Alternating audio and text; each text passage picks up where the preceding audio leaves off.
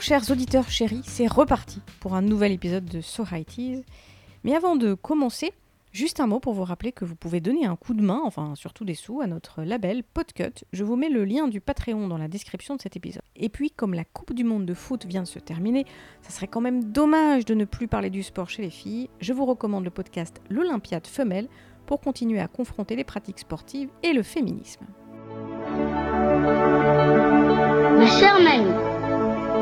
Je passe de bonnes vacances. Il fait très beau et la nouvelle fiancée de papa me plaît beaucoup.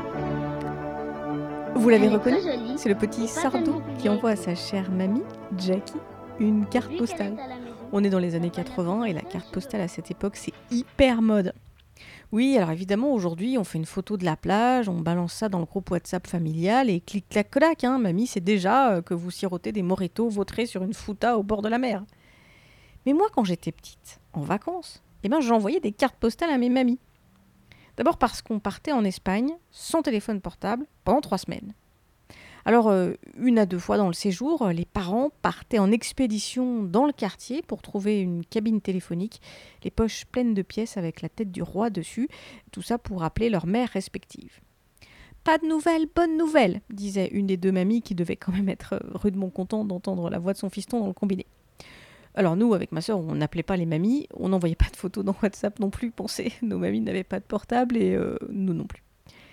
Le rituel, c'était donc la carte postale on devait leur écrire pour leur donner des nouvelles. Une carte par mamie. Maman traçait des lignes pour qu'on écrive droit, et elle faisait même un modèle quand on ne savait pas trop bien écrire, parce que comme sa mère était institutrice, c'était carrément la honte si ses filles envoyaient une carte de foot. Chère mamie, je passe de bonnes vacances, je suis très sage, on est allé à Aqualand. Pendant quelques années, on a dû écrire à peu près la même prose aux mamies ravies qui nous montrait ensuite la carte postale pieusement conservée.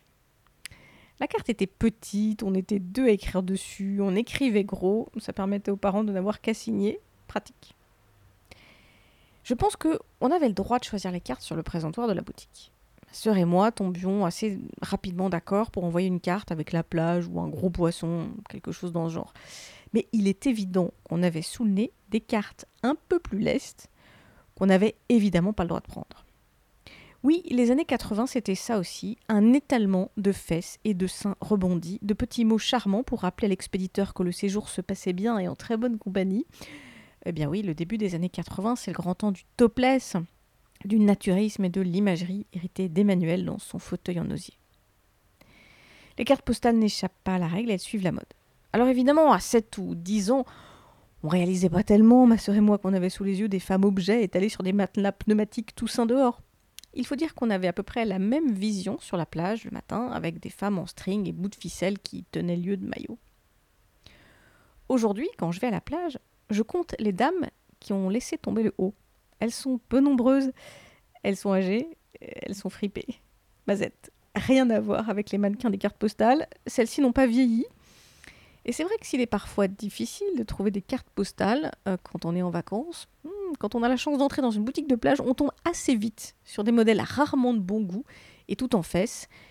Évidemment, moi je continue à choisir des cartes avec la plage ou des poissons. Alors mes mamies sont plus là pour recevoir mes cartes postales, mais j'en envoie toujours. Par contre, j'écris plus. hein. Je fais juste des petits dessins et je signe. Mes mamies auraient adoré. Alors comme on est en vacances, parce que là c'est la fin de cet épisode, le prochain épisode sortira en août. Restez à l'écoute parce qu'il sera un peu spécial avec des guests. Ça va être super. En attendant, euh, bah, vous pouvez toujours écouter tous les épisodes de la saison 1 de So High Teas. Et si vous avez un peu chaud, bah, je vous recommande par exemple l'épisode de Noémie euh, sur Comme un ouragan, vous savez, de Stéphanie.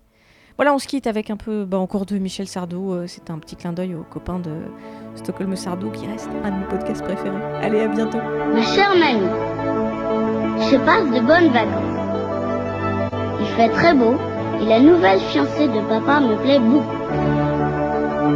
Elle est très jolie et pas tellement plus vieille que moi. Depuis qu'elle est à la maison, papa n'a plus un seul cheveu blanc. Oh,